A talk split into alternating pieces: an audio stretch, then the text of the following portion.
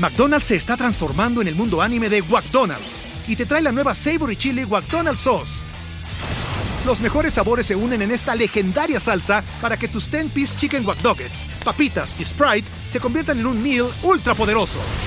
Desbloquea un manga con tu meal y disfruta de un corto de anime cada semana. Solo en McDonald's. ba baba go! En McDonald's participantes por tiempo limitado hasta agotar existencias.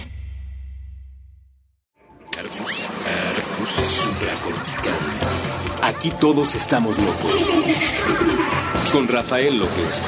Hola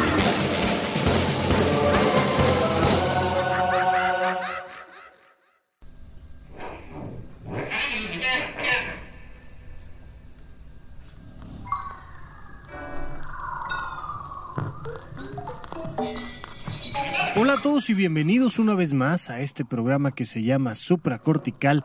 Yo soy Rafa López y estoy muy contento de estar platicando con ustedes. El día de hoy eh, estamos haciendo el programa previo a una entrevista con una gran amiga, con, con Liz Alfonso, que ella es maestra de ballet y dirige una, una escuela de ballet que se llama Estudio de Ballet, Arte y Cultura, que tendremos la próxima semana. Pero por ahora, como siempre, trato de hacer algún programa que si bien no hable exactamente de lo mismo, nos mete un poquito en contexto y además nos dé un poco más de información de lo que siempre tratamos de presentar aquí en Supracortical. Además, hace, hace unos episodios estaba platicando con Lalo Limón, a quien le agradezco muchísimo haber acudido a la entrevista, que nunca había yo explicado al público de Supracortical de dónde viene mi lo que considero mi nombre, Rafa Rufus, que es este, la forma en la que me pueden encontrar en Twitter y en diferentes, diferentes instancias de mi vida.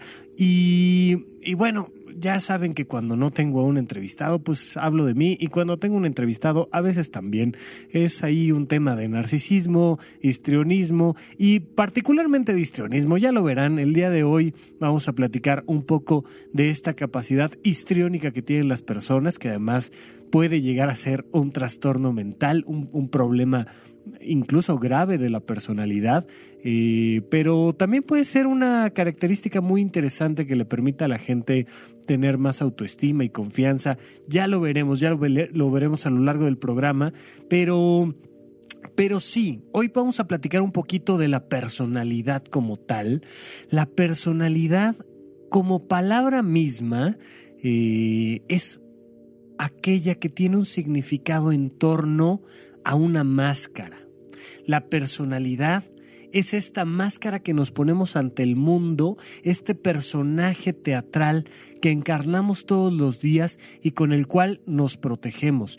Voy a explicar de una vez un poquito qué diferencia hay entre la personalidad y un trastorno de la personalidad y un poquito de la esencia. Más adelante hablaremos en algún otro episodio y capítulo sobre las diferencias entre la esencia y la personalidad, pero hoy más o menos espero que quede un tanto claro. La personalidad es un invento. Nadie nace con una personalidad. Nacemos con un temperamento, nacemos con una forma de ser. Eh, si te das cuenta, desde los cuneros te puedes eh, percatar de cuál de los bebés tiene un temperamento más agresivo, tiene un temperamento más suave, eh, porque los bebés están detrás de ese cristal donde los puedes ver cuando apenas tienen unos minutos de haber nacido o unas horas de haber nacido y te encuentras con bebés enojados, emberrinchados, que son como pequeños tabiquitos, como, como furia de, de intensamente, y entonces los ves desde pequeños así, peleando con la vida, hechos tamal, pero considerando que ese tamal y ese, ese envoltorio que tienen de sábanas es una muestra misma de lo represivo que es el mundo y están peleando revolucionariamente contra, contra eso, y entonces gritan y y hasta que no se zafan de ese tamal, no están tranquilos. Mientras que hay otros que simplemente abren los ojitos y observan y están muy tranquilos o muy a gusto con ese abracito que les dan las sábanas tamaleras que hacemos aquí en los cuneros de, de la Ciudad de México y algunas otras áreas del país. Me acuerdo mucho de la primera escena, si mal no recuerdo, o de las primeras escenas, porque primero viene todo el asunto de la concepción de la película Mira quién habla. Y entonces de repente te va pasando la cámara una imagen de los diferentes bebés y, vas, viviendo, vas viendo cómo van pensando ciertas cosas y dicen, no, no puede ser, hay mucha luz, o ¿por qué? ¿Por qué perdí yo mis zapatos? Yo quería tener mis zapatitos. De repente por ahí un alma vieja dice, válgame, no esperaba regresar tan pronto, pero ya estamos otra vez en el mundo. Bueno, está bien, no pasa nada. Y vas viendo los diferentes temperamentos de los bebés. Eso es la esencia. Es lo que tienes dentro de ti y lo que te permite reaccionar ante los estímulos del mundo con naturalidad, digamos que es tu instinto, por decirlo de alguna manera. La esencia va más allá y tiene un contexto, por supuesto, espiritual, religioso. Por ahí estamos planteando ya la posibilidad con el maestrísimo Andrés Vargas Russo y con Garash de platicar un poquito sobre el alma, haciendo un cross ahí entre eh, supracortical y terraplana, ya lo verán más adelante, pero por supuesto la esencia tiene este toque espiritual más profundo. Sin embargo, para fines del día de hoy, digamos que es tu instinto, es lo más natural que tienes dentro de ti, que te lleva a reaccionar de una cierta manera y que te, te lleva a responder, a tomar decisiones, a tener pensamientos naturales que provienen de ti. Mientras que la personalidad siempre, siempre, siempre, siempre es aprendida.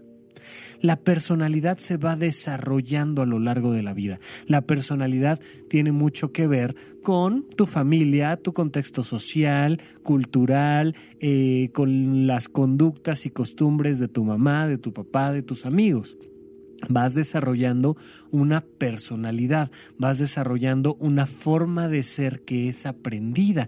De hecho, fíjense que hay varios estudios muy interesantes donde se ha relacionado como un bebé, eh, dado que se alimenta de la leche materna, muy pronto se acostumbra y desarrolla un gusto por aquello que su mamá normalmente ingiere como alimento. Entonces, por ejemplo, en, en sociedades donde se utiliza un tipo diferente de ingredientes como la India, donde hay mucho ajo, por ejemplo, y sabores como muy fuertes, los bebés desde muy pequeños están acostumbrados a este saborcito que les da que les da la leche materna y van disfrutando y teniendo un disfrute natural ante un cierto alimento. Eh, aquí, aquí en México, por ejemplo, algún, algún día fui a un restaurante muy tradicional de sushi, pero en la Ciudad de México. Y entonces me decía el chef, mira, este te va a gustar, pero este te va a gustar más. Y era un pequeño rollito, un pequeño sushi, ya saben, este, uno de estos conitos de algas que contienen alguna pieza de pescado crudo con un poquito de arroz y tal. Y efectivamente, efectivamente probé uno y me dice, este es el especial de la casa, te va a gustar y este te va a gustar más. Entonces probé el especial de la casa y me gustó. Y probé el otro y efectivamente me gustó más. Y le dije, oye, ¿cómo sabías eso? Me dice, pues muy fácil el especial de la casa está diseñado para, para gente que verdaderamente proviene de Japón y está acostumbrado a un tipo de sabor. Y este que sabía que te iba a gustar más, pues es para gente mexicana que come sushi. Nada más le agregamos un poquito de limón, porque aquí en nuestro país a todo le agregamos limón. Que si el pollo, un poquito de limón. Que si un taco, un poquito de limón. Que si me hace falta gel, un poquito de limón. El limón es bueno absolutamente para todo en este país. Y es un ingrediente fundamental. Estamos muy acostumbrados los seres humanos que vivimos en esta región del planeta Tierra comer cosas con limón y utilizar el limón. Lo usamos para las heridas, lo usamos como gel, lo usamos como desinfectante, lo usamos para limpiar joyería, lo usamos para un montón de cosas. El limón es una de esas cosas que no pueden faltar en, en nuestro país. Siempre habrá una media rodajita de limón en un buen refrigerador mexicano aunque nunca usemos esa media rodajita de limón, tiene que estar presente.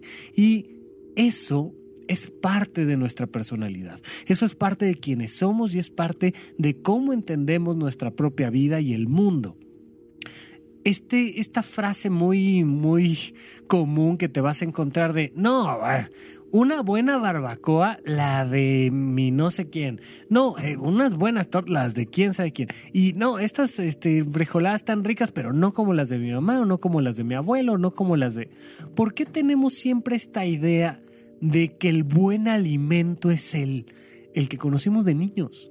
Pues por supuesto, porque es al que nos acostumbramos, porque siempre podrás ir al mejor restaurante, pero no vas a ver igual al caldo de pollo que te hacía tu abuelita, o no vas a ver igual a las tortillas de harina que hacía este tu papá, o porque hay un gusto aprendido de eso. No es que realmente ese alimento sea mejor o peor que otro, sino que lo aprendimos. Los seres humanos tenemos la capacidad de aprender y de hecho tenemos la necesidad de aprender. Hay una serie de neuronas, las neuronas espejo en nuestra cabeza, que nos hacen imitar. Acuérdense de aquella frase que ya hemos platicado aquí en supracortical de monkey see, monkey do. Es decir, somos simios. No tenemos otra alternativa que analizar nuestra vida desde los parámetros simiescos que tenemos. Y entonces cuando vemos que un chango parecido a nosotros, un chango calvo como nosotros, está haciendo algo y le gusta o le funciona, ahí vamos todos. Es parte de la publicidad. Si ves que todo el mundo trae un celular, pues quieres ese celular. Si vemos que todo el mundo está escuchando cierto tipo de música, pues quieres ese tipo de música. Y si además te has dado cuenta que hay un grupo de personas que te cae muy bien que va en contra de la moda, pues entonces quieres ir en contra de la moda. Y entonces se dan estos uniformes de la gente que no quiere estar uniformada. Ya sabes, es un tema de repetición, repetición, repetición. Mientras más pequeños somos, más capacidad tenemos de imitar, imitar, imitar. Y por eso aprendemos a hablar justamente el idioma que hablamos y por eso aprendemos a tener el acento justamente que tenemos, porque desde muy pequeños vemos cómo mamá y papá van diciendo... Eh, agua, perro, y van conversando y los bebés empiezan primero a balbucear, no tienen la capacidad de hablar, pero ya están imitando una conversación, no saben para qué, no, no tienen idea de lo importante que será conversar y no tienen idea de lo importante que será nada, pero ya están imitando a sus papás. Los papás son la primera gran fuente de información. Y entonces es muy divertido ver a estas parejas que de repente llegan a terapia, que dicen, es que estoy harta de que grites enfrente del niño, que no ves cómo lo pones, y el niño ahí al lado. Y es como, ok, o sea, aquí dos estamos gritando, ¿no? Estas mamás que salen del kinder y y de repente este, te das cuenta de cómo van regañando a los niños, que les dicen, ah, es que para todo gritas, no puede ser, a ver si ya vas aprendiendo a hablar, te lo dije 36 mil millones de veces, eres un exagerado, ya saben. Estas cosas muy fantásticas de la educación que tenemos, donde estamos acostumbrados a gritar y a decir una serie de cosas que al final los niños imitan. Somos grandes imitadores. Hablamos de las maneras en las cuales aprendemos de los demás. Tenemos las costumbres, las formas de los demás. ¿Quieres que tu hijo aprenda a leer? Tienes que leer tú. No sirve de nada que le compres una enciclopedia y se la pongas en su habitación. Si no te ve leyendo, no va a leer. Si no te ve resolviendo las cosas con palabras, no lo va a hacer. Si te ve siempre imponiendo tu voluntad, él va a querer imponer su voluntad. No hay otra opción. Somos seres que imitan. Somos seres que debemos de enseñar siempre con el ejemplo porque nuestra personalidad se va conformando en base siempre a la imitación. Absolutamente siempre vamos imitando, imitando, imitando. Primero a nuestros papás, y después a la sociedad. Hay un punto donde dejamos de imitar a nuestros papás, hormonalmente llega, llega esa edad de la punzada en la que todos los adultos están mal. Absolutamente todos los adultos están mal, pero los que peor están son mis papás. O sea, de los que me pudo haber tocado, los que verdaderamente no entienden, no saben, no pueden son mis papás. Y entonces tu personalidad tiene como un segundo aire donde buscas allá afuera en el mundo quién eres, de dónde vienes, hacia dónde vas. Y tienes que imitar a alguien. Esto lo vamos a platicar más a fondo en el último bloque porque dependiendo de quién es tu líder, dependiendo de a quién sigues, dependiendo de a quién imitas, pues te vas a ir formando de esa manera. Y no podemos librarnos de eso, no podemos tener una personalidad única. Es imposible genéticamente para los seres humanos tener una personalidad única. Por muy David Bowie que seas o por muy quien seas, al final de cuentas tienes que basarte en parámetros que vas conociendo, de lo que lees, de lo que escuchas, de lo que compras, de con quién te relacionas, de, de tu contexto te nutres de una tierra fértil y tú como Sevilla vas obteniendo los nutrientes para darle además a eso un factor agregado de tu esencia, por supuesto. Hay un algo más que le pones a todo este parámetro, pero en el profundo también hay mucho de los demás, mucho de lo que vas aprendiendo día con día de los parámetros que tiene el resto de las personas. Y así se va conformando nuestra personalidad. ¿Qué es nuestra personalidad? Es una máscara que nos protege del mundo. Para fines prácticos, todas las personas tienen una personalidad y desde una perspectiva psiquiátrica siempre una persona tiene una personalidad, de ahí viene el término persona, que se encasilla en, estrictos términos psiquiátricos en tres grandes rubros, el clúster A, el clúster B, el clúster C. ¿Qué es esto? Son un conjunto de subsistemas de la personalidad donde de repente hay gente que tiene, por ejemplo, una personalidad esquizoide o esquizotípica o evitativa, o hay personas que tienen una personalidad histriónica, que hoy vamos a platicar mucho de esa personalidad histriónica, pero también una personalidad limítrofe o sociopática o narcisista o una personalidad obsesiva o una personalidad, yo qué sé. No es clase de psiquiatría. El día que ustedes quieran y así me lo pidan, hablaremos en términos más técnicos y profundos de los asuntos de los trastornos de personalidad, pero todos tenemos rasgos de personalidad. Es como tener zapatos. Mm, por supuesto que hay uno que otro valiente raramuri alias tarahumara que tiene la posibilidad de caminar muchos kilómetros prácticamente con sus pies. Yo tuve la oportunidad de conocer a varios de ellos y sus zapatos para nada se parecían a los que usamos nosotros. Un pedazo de llanta amarrado con unos cordones y mira que les sirve para caminar y mira que ganan maratones. Pero de una u otra manera los seres humanos hemos aprendido a usar zapatos a protegernos de aquello que pisamos todos los días, así sea una alfombra, así sea el pasto, así sean cosas entre comillas amables para nuestros pies. Usamos zapatos.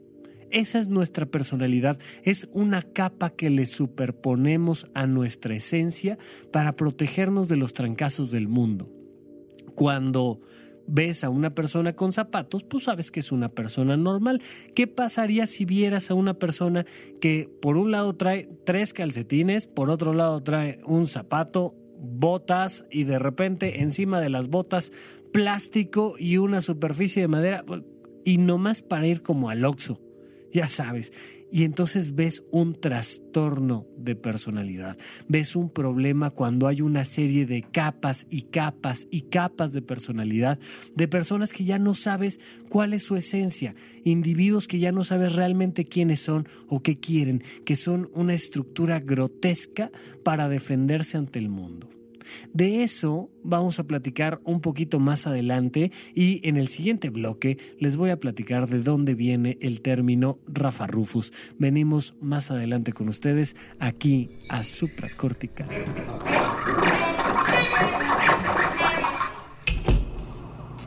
Empezó con luz blanca. No, no era el tipo de destello que describen quienes han estado cerca de la muerte. Era el brillo del foco ahorrador que escupía un poco de verde y azul sobre la mesa. El escritorio estaba limpio, los cajones cerrados. Las personas que laboraban aquí en aquella época, antes de la gran mutación, conocían la importancia de ordenar el espacio de trabajo. De modo que al salir, por las noches, dejaban todo en su sitio. La madrugada de un día hábil, minutos antes de que la ciudad volviera a la batalla de supervivencia. El relato se vuelve confuso en la siguiente escena, pues como ocurre con leyendas de este calibre, distintos protagonistas aseguran haber tenido la idea primigenia. Una versión dice que cansado de ser golpeado con prisa toda la semana, cada semana, el teclado lanzó el primer sonido.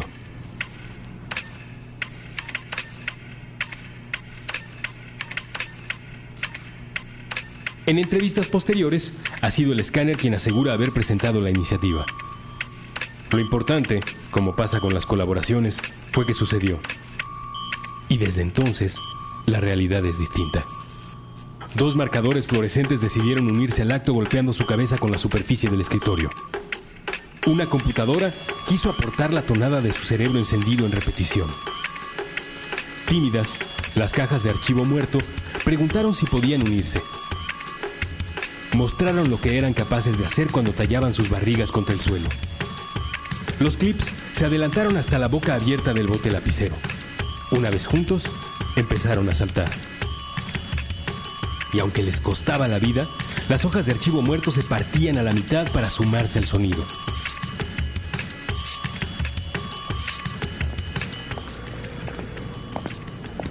Cuando los trabajadores de la oficina arribaron al lugar, encontraron la cascada de sonido inundando todos los cubículos y la sala de juntas quedaron sobrecogidos. Quisieron mostrar a otros el descubrimiento y sus notas. Pronto supieron que la orquesta de artículos de oficina solo podía ejecutar su número en presencia de personal autorizado. Los espectadores debían llevar la identificación con fotografía en un lugar visible durante toda la actuación.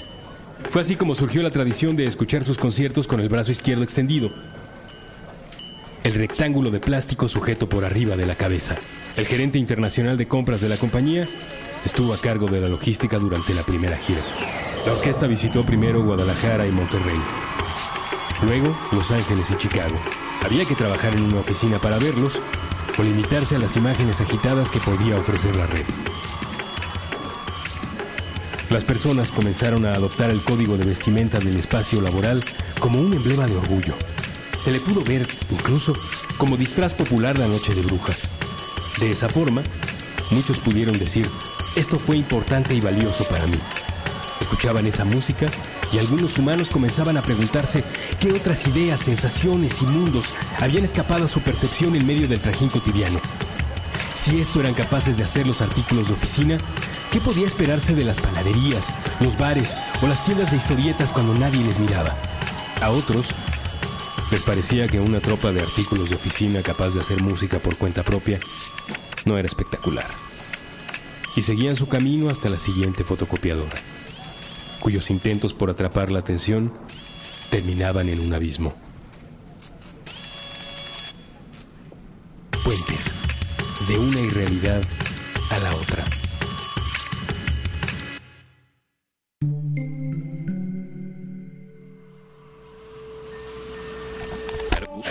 Supracortical.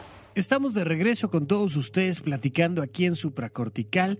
Yo soy Rafa Rufus y pueden continuar esta conversación mandándome algún mensaje a través de Twitter en arroba Rafa Rufus, la primera R con mayúscula y luego todo junto con minúsculas. Y precisamente hace unos programas platicaba yo con Lalo Limón sobre de dónde viene este terminajo de Rafa Rufus.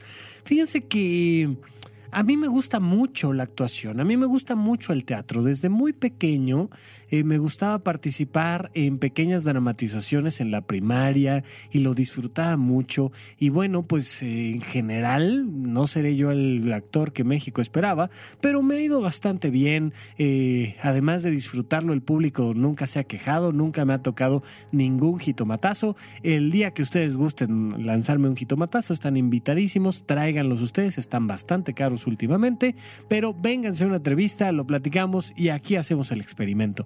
Hasta ahorita nunca me ha tocado uno por mí, por mi actuación, pero desde muy pequeño me gustaba el teatro. Me gusta esta idea de jugar con la personalidad y creerte por unos minutos que puedes responder de una manera diferente ante las formas en las que el mundo interactúa contigo. Me gustaba cuando entré a la prepa eh, ser parte del escenario y ser este, e, este actor que encarna y representa y da un mensaje positivo, negativo, como sea. Tuve el gusto en, en la prepa, yo estudié en Toluca, en una escuela que se llama el Instituto para la Educación Integral del Bachiller. No pudieron encontrar un nombre más corto, ustedes disculparán, pero así somos en Toluca. Entonces, en esa escuela que agradezco mucho toda la formación que me dio y todo lo que agregó a mi personalidad, hacía yo teatro.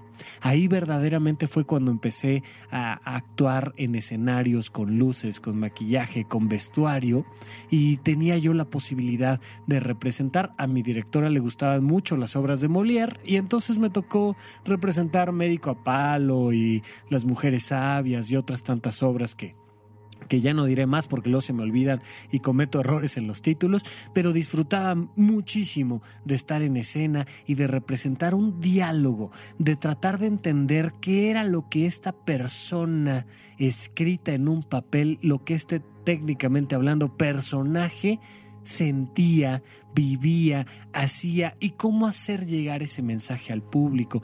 Tuve la oportunidad de ganarme por ahí algún premio de, de un concurso de prepas y demás. Y cuando llegué a estudiar medicina en la Universidad La Salle, coincidió que la gente que tenía la compañía de teatro de aquel entonces ya se iba a graduar y yo era de los primeros semestres y me dijeron queremos que seas el nuevo director de la compañía de teatro. Lo fui durante algún tiempo, lo disfruté muchísimo, pero siéndolo, traté de, traté de que nos dieran clases técnicas teóricas, porque todo lo que yo sabía del teatro, todo lo había aprendido en el escenario, todo lo había aprendido moviendo mi cuerpo, exponiéndome a las luces, maquillando mi cara y entonces busqué quién nos pudiera enseñar eso. Y conocí a quien hasta la fecha es mi maestro de teatro y circo, el maestrísimo Bela Kinsky, que él siempre se queja de algo ya lo conocerán, algún día lo entrevistaré aquí en Supracortical, pero siempre está quejándose de algo. Entonces lo conocí haciendo eh, circo callejero en el centro de Tlalpan, muy cerca de la Universidad La Salle y la Facultad de Medicina, y ahí estaba un día quejese, quejese, quejese, y entre sus múltiples quejas decía que como él, un gran licenciado en arte dramático, no era valorado por la humanidad. Es parte de la personalidad histriónica del maestrísimo Bela Kinsky, y entonces yo dije, bueno, pues si está en las calles haciendo alguna, alguna representación circense y teatral, pues a lo mejor tiene un poco de tiempo de darnos clase a los chavos de la Salle, y entonces fui, le dije, le hice la invitación, y la verdad es que eh, a pesar de su agrio exterior como limón, ahora ya conociéndolo un poquito más a fondo, sé que es una persona muy tierna y es un pan de Dios aunque no le guste. Entonces eh, fui, platiqué con él y le dije, oye, me gustaría que, pues, si eres licenciado en arte dramático, nos des algunas clases y de ahí nació una gran amistad.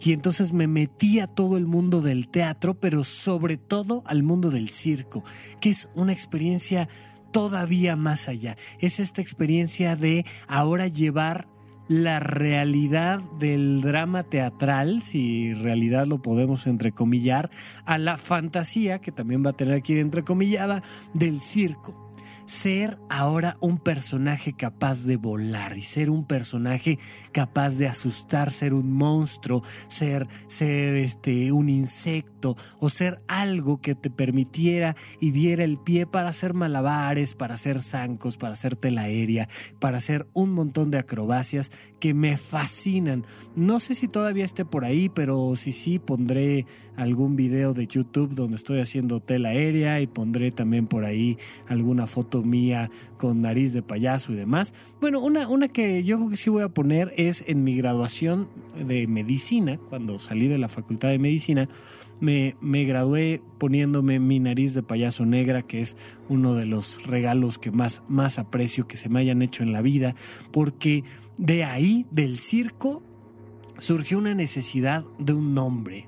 Me dijeron, Rafa, necesitas un, un, nombre que sea, que sea de circo, que sea clásico y que sea de una estructura cotidiana, que se pueda recordar, que sea sencillo, pero al mismo tiempo que sea llamativo y divertido. Y entonces me explicaban ellos que pues grandes nombres circenses pues tienen así como dos sílabas y son más o menos repetitivos como Tintán o este como algún otro otro sonidito así de ting ting de, de dos estructuras, dos dos dos sílabas y entonces se me ocurrió por una compañera que ya me había dicho así alguna vez meterle el Rufus Y entonces Rufus se quedó como mi nombre teatral y mi nombre circense. Y mi nombre artístico entonces por todos lados era Rufus y la gente del circo hasta la fecha me conoce como Rufus y poco a poco iba siendo yo Rufus, Rufus, Rufus. Y conforme iba estudiando medicina, e iba aprendiendo las necesidades de un médico, comprendí que el teatro era un factor fundamental para salir adelante en el arte de la medicina.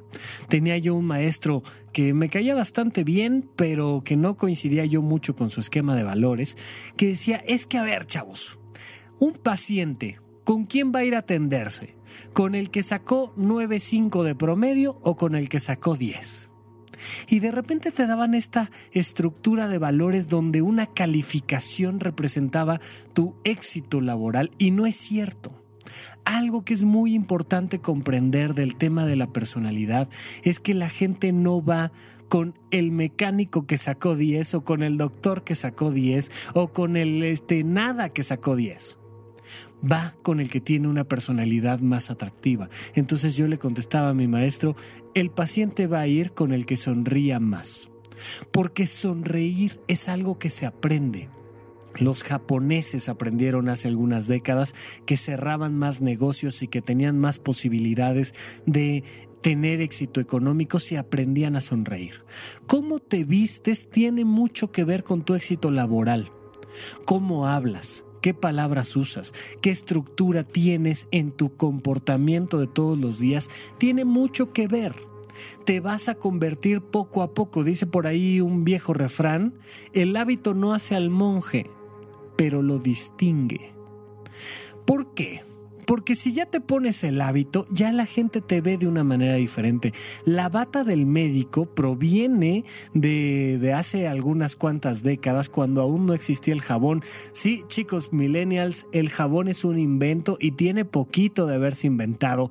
De los 5.000 años que aprendemos a, hablar en idiomas los seres humanos, creo que el jabón, ahorita lo, lo buscaré en el corte para darles el dato específico pero el jabón no debe tener más de 200 años. Es un invento muy, muy, muy, muy reciente. Es decir, este, hace nada la gente todavía acostumbraba ir al baño, no lavarse las manos, eso también es una técnica muy moderna, y luego hacer el resto de sus actividades, incluso en los hospitales.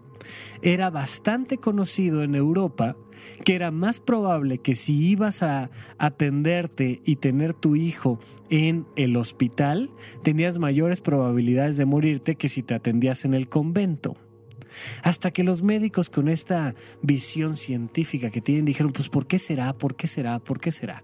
Y después de mucho investigar, se dieron cuenta que los estudiantes de medicina iban al anfiteatro y pasaban del anfiteatro a atender a las mamás que estaban dando a luz no es la mejor idea. Verdaderamente es muy interesante desde una perspectiva filosófica considerar que las mismas manos están tocando la muerte y el principio de la vida al mismo tiempo prácticamente, pero biológicamente no es la mejor idea. Y entonces habían todas estas fiebres puerperales, ¿no? propias del puerperio, donde las mamás se morían pues por los médicos, porque no teníamos la más remota idea de que convenía lavarse las manos, usar el agua y el jabón y la asepsia y la antisepsia. Y entonces, poco a poco nos dimos cuenta de eso y los médicos, por ejemplo franceses que antes se distinguían en rango por vestirse de negro, empezaron a tener la costumbre de vestirse de blanco con una visión meramente protocolaria para demostrar que estaban limpios y que entonces la probabilidad de que si te atendían una herida salieras vivo de eso fuera mayor. Todavía no era la época del antibiótico, el jabón vino antes que el antibiótico, pero, pero bueno, disminuía la probabilidad de que te murieras muchísimo simplemente por estar limpio. Y entonces los médicos empezaron a vestirse de blanco. Pero hoy en día, las batas ya no sirven para otra cosa.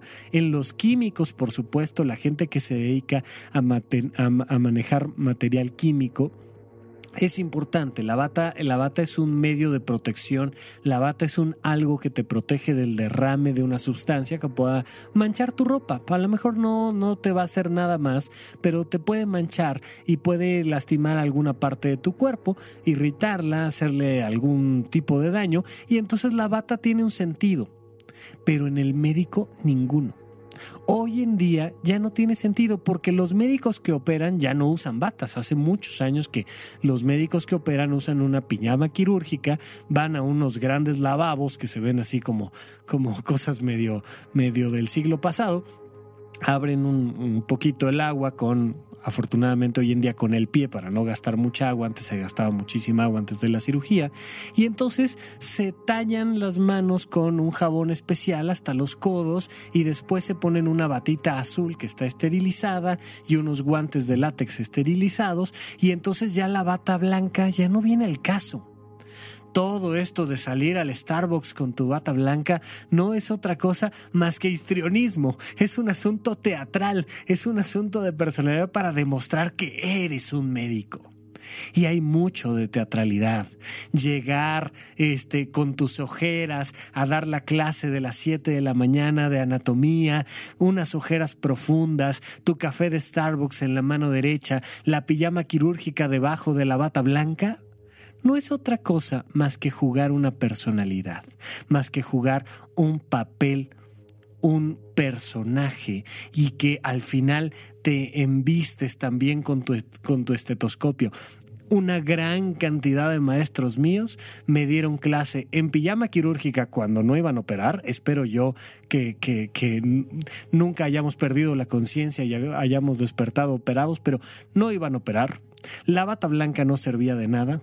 A ninguno de ellos nos iban a escuchar los pulmones o el corazón, pero todos los maestros traían su estetoscopio, unas ojeras muy profundas que por supuesto eran de la fiesta del viernes que todavía no se les quitaba los rucos estos, pero bueno, te hace pensar en lo mucho que se han desvelado estudiando y su café de Starbucks que denota ese poderío económico es un personaje que va y te da clases de anatomía, es un personaje que te da, te da clases de bioquímica, es un personaje.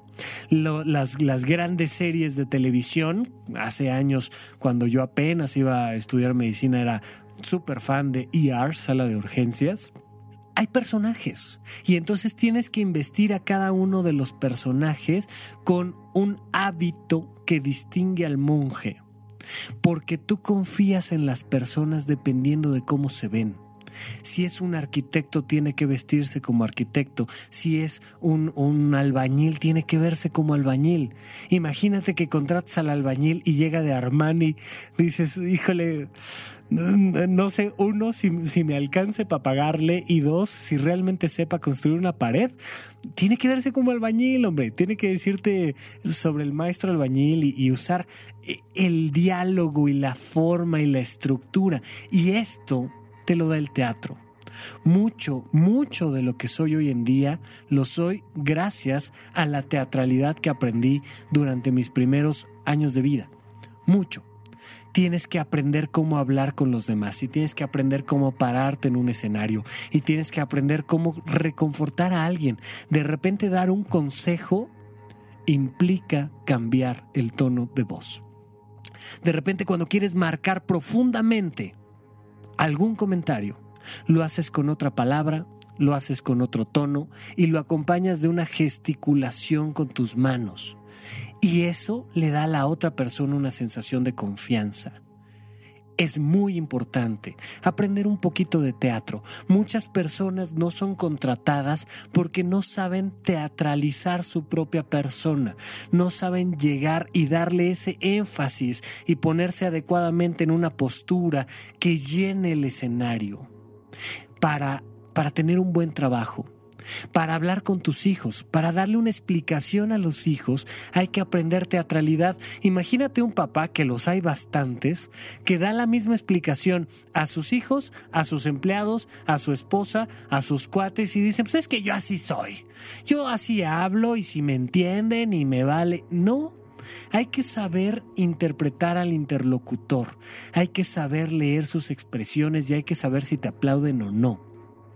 Porque de la manera en la que te vistes, de la manera en la que hablas, de la manera en la que te presentas ante tu público y todos a final de cuentas tenemos una personalidad, eso significa que todos a final de cuentas somos un personaje, entonces requerimos de aprender a pulirlo. Todos nos presentamos ante la vida de una manera que aprendemos y por tanto todos somos capaces de pulir nuestro personaje. ¿Te gusta tu personalidad? ¿Te gusta cómo te vistes? ¿Te gusta cómo hablas? ¿Te gusta con quién te relacionas? ¿Te gusta de quién aprendes? Pregúntate tú ahorita, te, lo, te hago la pregunta específica. ¿Quiénes son tus grandes ídolos? ¿A quiénes imitas? ¿Quiénes te apoyan en esta creación diaria de tu personalidad? Porque aquellos que imitas y tu capacidad para imitarlos te acerca un poquito más a ser como ellos. Todas las personas tenemos que tomar decisiones sobre si nuestra personalidad nos gusta y si no nos gusta transformarla, porque mucho de nuestra vida se va en ello. Así es que nosotros vamos a un corte y regresamos para platicar de esta última parte de la personalidad y el teatro aquí en supracortical. Regresamos.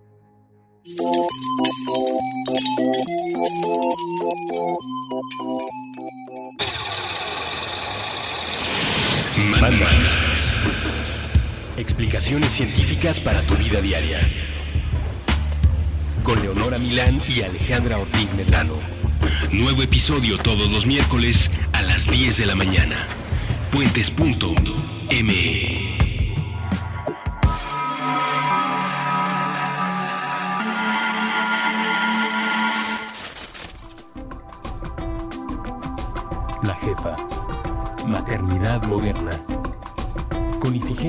Martínez Urdaneta. Nuevo episodio todos los viernes a la una de la tarde. La jefa. Las múltiples formas de ejercer la maternidad en el siglo XXI. Puentes.me.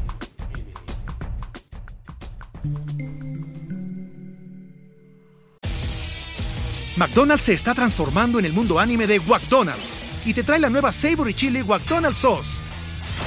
Los mejores sabores se unen en esta legendaria salsa para que tus 10-piece chicken wack papitas y Sprite se conviertan en un meal ultra poderoso. Desbloquea un manga con tu meal y disfruta de un corto de anime cada semana. Solo en McDonald's. baba ¡Go! En McDonald's participantes por tiempo limitado hasta agotar existencias.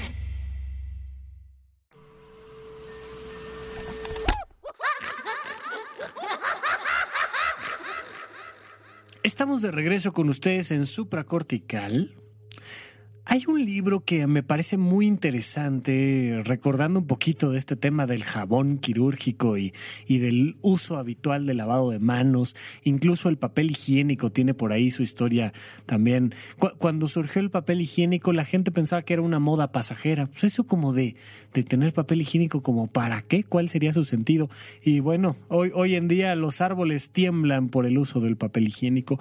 Pero hay un libro fantástico que es eh, Cazadores de Que cuenta, entre otras grandes historias, la de Pasteur y cómo algún día lo, lo llevaron a investigar sobre la producción de cerveza prácticamente de todo un país. Y entonces una de las conclusiones fue, bueno, tal vez si tuvieran un poquito más de higiene en la preparación de la cebada, este, no, no, tendría un sabor tan desagradable. Entonces, este, si buscamos un poquito los antecedentes del jabón, nos podremos remontar a miles de años en el pasado. No obstante, el uso habitual del lavado de manos es algo que se aprende. Y la mejor manera de enseñarlo, igual que todo en esta vida, es con la imitación. Tú que eres papá, piénsalo de esta manera. Eres siempre el gran ídolo de tus hijos. No existe ningún otro ídolo para tus, para tus pequeños hijos que no seas tú. Así es que todo aquello que tú hagas será algo que tus hijos aprenderán. Tu sistema de valores, quieras o no, lo van a aprender tus hijos. Tu sistema de creencias, quieras o no, la van a aprender tus hijos. Tu forma de entender el mundo, quieras o no, lo van a aprender tus hijos. Entonces, no te angusties tanto por cómo le enseñas o qué libro le compras o qué le dices.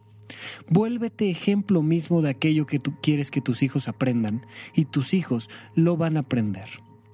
Cuando yo fui aprendiendo poco a poco a lo largo de mi existencia la importancia del teatro para el éxito laboral y para el éxito personal y para el éxito en las relaciones interpersonales, porque también el coqueteo se aprende, todo el asunto en torno a cómo generar amigos, tener pareja, tener éxito laboral, tiene mucho que ver con el teatro y tiene mucho que ver con este histrionismo teatral. Ahí aprendí yo que si bien Rufus era un personaje y era un nombre artístico que, que salía a escena y recibía los aplausos cuando bien le iba, pues tenía que complementar a esta otra personalidad que tenía yo de la bata blanca y de ir todos los días a la escuela. Era bastante divertido, mi maestrísimo Bela Kinsky es dark y entonces anda por la vida de negro y de por sí es bastante feo el muchacho y entonces le va bastante bien la personalidad que, que escogió.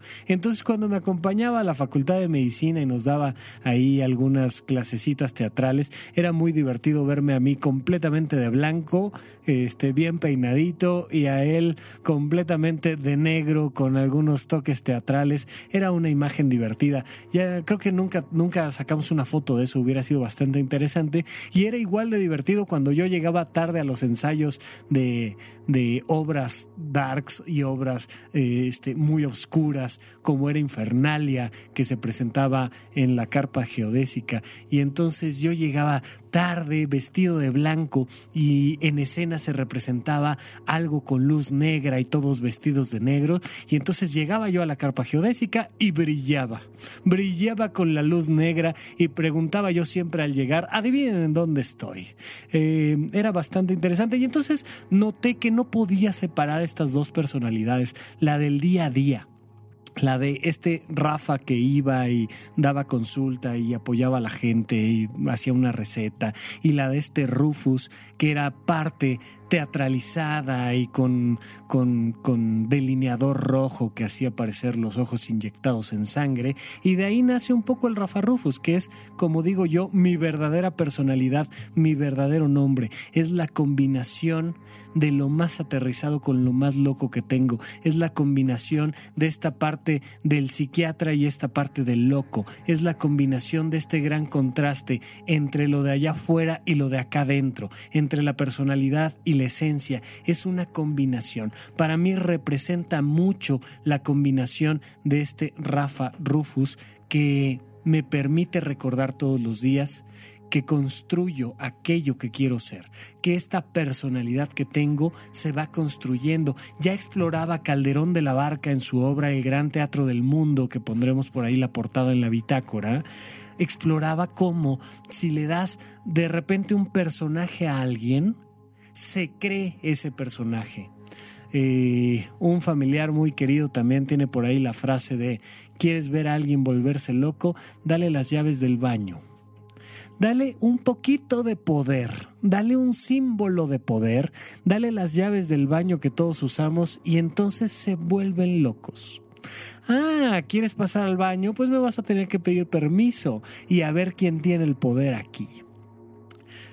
El gran teatro del mundo hay una película también fantástica, muy interesante, que se llama The Experiment, una película alemana que se traduce fácilmente como el experimento, donde un grupo de científicos, si mal no recuerdo psicólogos, dicen vamos a hacer un experimento. Vamos a tomar esta, esta cárcel prestada, perdónenme ahí por la tos, vamos a tomar esta cárcel prestada y vamos a tomar a 30 sujetos a esta cantidad de sujetos les toca ser policías y a esta cantidad de sujetos les toca ser presos. Todos firman un consentimiento informado, todos saben de qué se trata el experimento, todos saben que al final hay una recompensa económica, pero vamos a vivir unos días estos siendo policías y estos siendo los, eh, los criminales sentenciados que están dentro de la cárcel. No les platico más de la obra, pero es muy interesante ver cómo realmente el cerebro humano empieza a creerse su papel y empieza a creerse poderoso. Estos políticos que les pones una banda presidencial y les cambia la personalidad, de repente se creen que son alguien más y se creen inmortales y se creen poderosos y se creen mil cosas. Y hay una locura de la búsqueda de una personalidad. Yo lo que quisiera decirte a ti que me estás escuchando el día de hoy es ¿Quiénes son tus grandes ídolos? ¿Quiénes son tus ídolos del pensamiento? ¿Quiénes son tus ídolos del desarrollo emocional? ¿Quiénes son tus ídolos del el manejo de tu conducta, de tu forma de hablar, de tu forma de gesticular? Porque si tú no tienes claro quiénes son tus ídolos, alguien está formando tu personalidad. A lo mejor eres totalmente palacio, a lo mejor no. No lo sé, pero algo, la publicidad, la, televisión que ves, llegas a tu casa y eliges el programa que ves. Hoy en día las generaciones cada vez más tienen este, este deseo de escoger lo que ven, pero en mi generación y en generaciones anteriores, cuando la televisión se hizo común en las casas, pues el tema era prenderle a la televisión a ver qué había y de lo que había te nutrías. Era el tiempo cuando los noticiarios verdaderamente generaban un sistema de pensamientos. Lo que había en las noticias de las 10, pues era lo que la persona culta pensaba. No había reflexión en torno, porque era lo que te daban, era de lo que te alimentaban. Hoy en día, afortunadamente, con todos estos eh, sistemas de música, de noticias, de contenido audiovisual, que es por elección propia y personal, te permite alimentarte de lo que tú quieras. ¿Estás alimentando tus emociones? Sí, ¿cómo? ¿De qué? Siempre de lo mismo, le estás dando de comer siempre lo mismo a tus emociones, escuchas siempre el mismo tipo de música, alabas siempre el mismo grupo, te vas a convertir en un viejito cascarrabias, en una personalidad anquilosada, en una personalidad fría que ya no tiene posibilidades de cambio. ¿Por qué? Porque los buenos tiempos son aquellos en los que yo me formé, porque los grandes artistas son estos y estos y estos. Pondremos alguna sección también ahí en la, en la bitácora de Homero Simpson diciendo que va a rockear forever, forever, forever, cuando al final de cuentas, como bien dice el abuelo Simpson, estaba en onda, pero luego cambiaron la onda y ahora de la, onda de onda ya no le parece buena onda. Pondremos el clip ahí en la bitácora porque nos va pasando a todos. Nos vamos quedando atorados dentro de la estructura de nuestra propia personalidad y vamos desarrollando esta forma del viejito cascarrabias, vamos desarrollando esta manera de pensar que ya no nos cuestiona. Recordemos el primer episodio de supracortical, la zona de confort. ¿Quieres salirte de tu zona de confort? Admira a alguien que normalmente no admirarías. Apréndele algo a alguien que normalmente no es tu maestro. Trata de ir puliendo y puliendo y puliendo y puliendo tu personalidad. Ya lo decía Miguel Ángel cuando le preguntaron sobre cómo le hizo para crear estas esculturas y decía muy fácil, solo le quité lo que le sobraba. Todos tenemos una personalidad, todos tenemos una forma de ser aprendida a lo largo de los años. Pero vete quitando y quitando y quitando capas de aquello que ya no te sirve, de aquello que a lo mejor servía cuando eras un adolescente, pero que hoy en día ya no viene al caso púlete. ¿Y cómo te vas a pulir? Te vas a pulir alimentándote de nuevos ídolos o de los viejos. Vuelve a leer los libros que te fascinaron. A ver si todavía te gustan o ya no. Vuelve a leer las grandes obras y vuelve a ver tus grandes películas, tus grandes series, es más, tus caricaturas. Porque mucho de lo que piensas tiene que ver con las caricaturas que veías de niño. Si es que cuando eras niño había caricaturas. No es por ofender a Popes, pero quién sabe. A lo mejor sí, a lo mejor no. Dice que sí, no, por supuesto que sí. Vio, vio grandes caricaturas de grandes maestros del doblaje que, que han pasado épocas más difíciles en estos tiempos. Pero Vuelve a ver esas caricaturas. Hoy en día hay la posibilidad de verlas en DVD, en YouTube. Vuelve a ver aquello que te definió como niño, aquello que te definió como generación y aprende algo nuevo de las nuevas generaciones. Hoy estamos grabando un poquito más temprano de lo habitual, entre otras cosas porque nuestro gran productor de audio, el maestrísimo Popes, tiene que ir con unos chamaquitos que quieren ser rockstars a dar la vuelta por, por una gira en el país y, y sabemos que es eso lo tiene a él siempre joven y con el espíritu fresco. Es muy importante que te nutras de lo que tú realmente te quieres nutrir. En tus pensamientos, en tus emociones o en tus acciones. ¿De quién quieres aprender? ¿De los más antiguos? ¿Le vas a dar la oportunidad al cine de los años 20 de enseñarte algo? De los más nuevos, le vas a dar la oportunidad a un libro que acaba de salir esta semana de un autor que es su primera obra. ¿A quién le vas a dar la oportunidad de nutrirte? ¿O te vas a quedar siendo quien eres?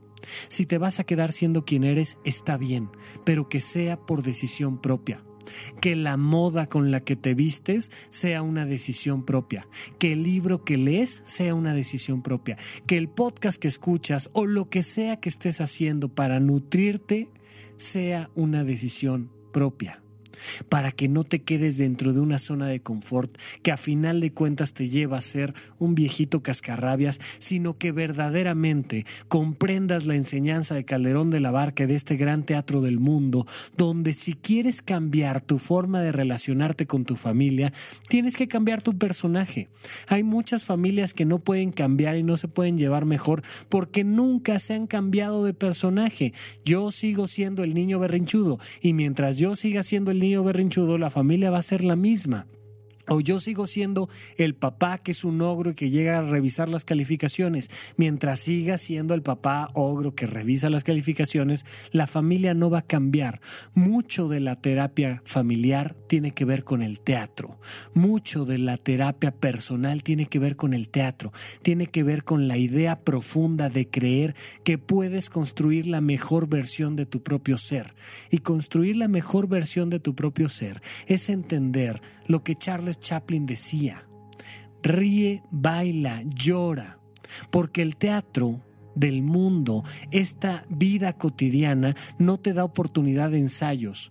Hoy en la mañana que sales o hoy en la noche que sales a vivir una nueva experiencia, sales a un escenario, sales a sonreír, sales a llorar, sales a contar tu historia con tus amigos, con tu familia, con tus compañeros de trabajo, con tu jefe, pero sales a platicar sobre algo de ti. Así es que mejor hazlo con soltura, date la oportunidad de cantar, de reír, de sonreír, de llorar de hacer un drama, no importa, ten un toquecito histriónico en tu propia vida para convertirte en la persona que realmente quieres ser. Porque al final, según decía Charles Chaplin, un día se va a cerrar el telón y ojalá que no se cierre sin aplausos. ¿Quién te va a aplaudir? Cuando se cierre este gran telón, el día que te mueras, ¿quién te va a aplaudir? Tú. No hay nadie más que tú. Por supuesto que ahí están los otros personajes, tu tío, tu padre, tu jefe, tu hijo, sí. Por supuesto que el mundo va creando un contexto en torno y entonces el, el dólar sube y baja y tal, sí. Pero a final de cuentas, en esta gran obra de teatro que no permite ensayos, eres tú el escritor de la obra de teatro. Eres tú el creador del personaje y eres también tú el público de este gran teatro del mundo. Al final de cuentas, se va a cerrar el telón.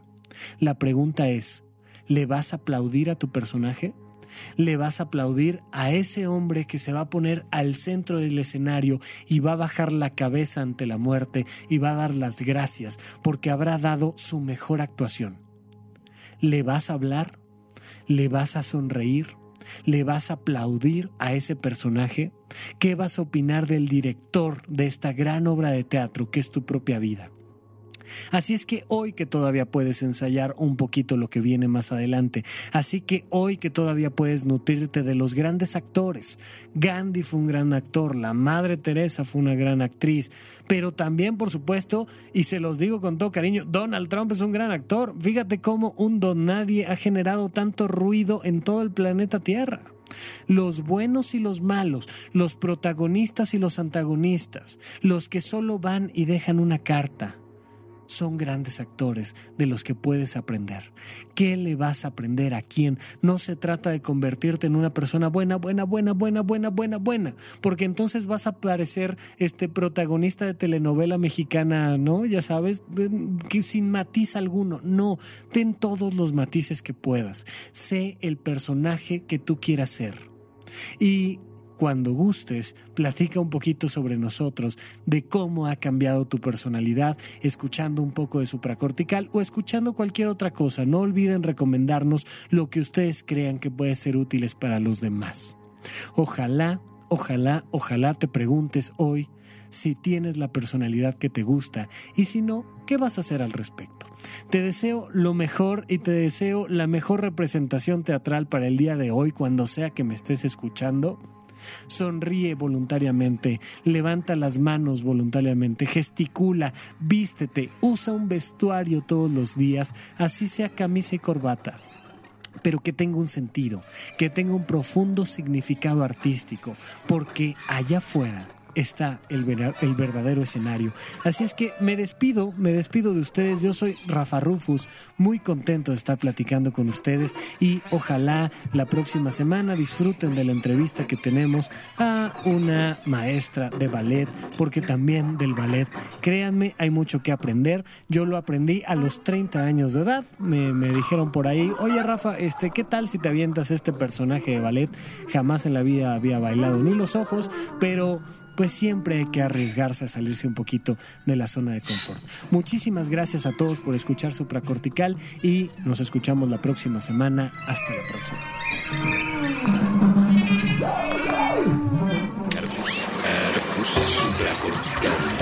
Aquí todos estamos locos. Con Rafael López.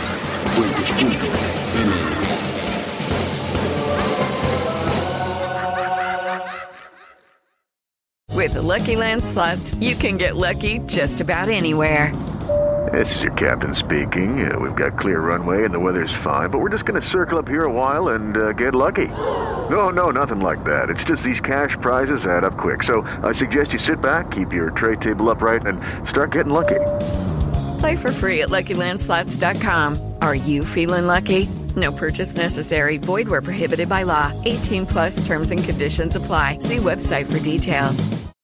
¿Te preocupas por tu familia? Entonces, ¿por qué darles solo huevos ordinarios cuando pueden disfrutar de lo mejor? Eggland's Best, los únicos huevos con ese delicioso sabor fresco de granja, además de la mejor nutrición, como 6 veces más vitamina D, 10 veces más vitamina E y 25% menos de grasa saturada que los huevos regulares, además de muchos otros nutrientes importantes. Así que, dales los mejores huevos. Eggland's Best, mejor sabor, mejor nutrición, mejores huevos.